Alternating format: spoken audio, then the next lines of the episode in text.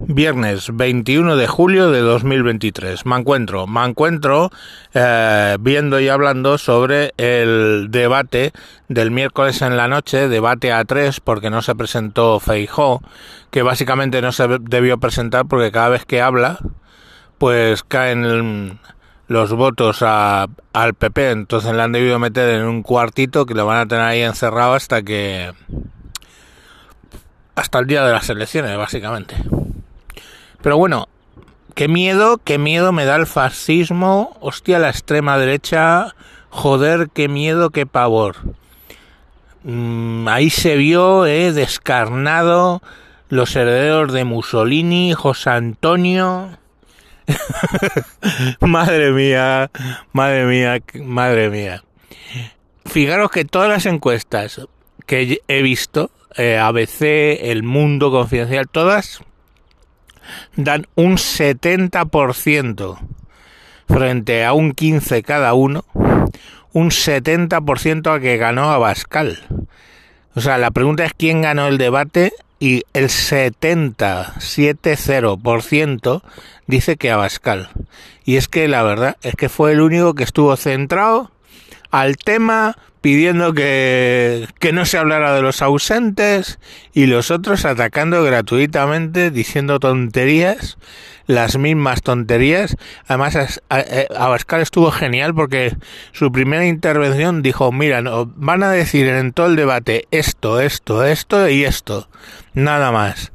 Y así fue, o sea, como si lo hubieran leído leído los discursos, básicamente mentiras, no sé qué, eh, datos falsos de, en esto, en esto y en esto. Y así fue.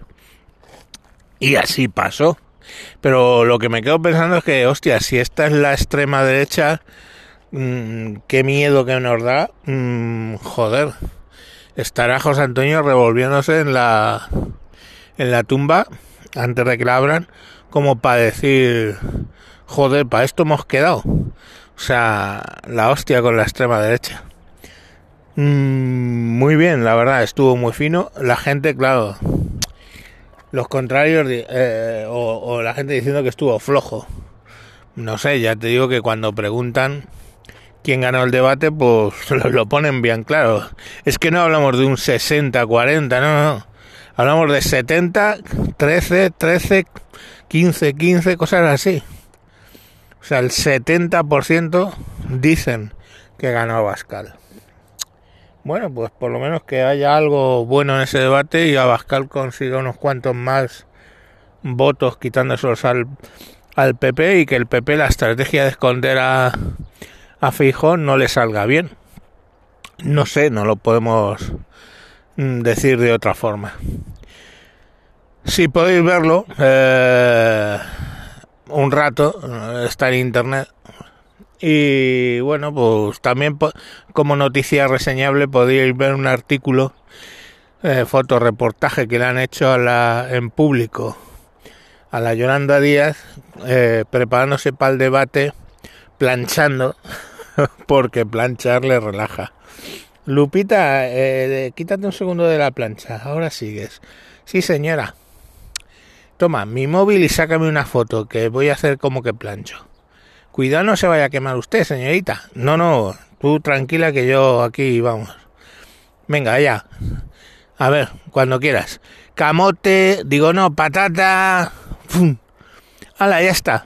Venga, muchas gracias. Ya sigo con lo tuyo, ¿eh? La cena a las 8 como todos los días. ¿Vale, Lupita? Venga, hasta luego.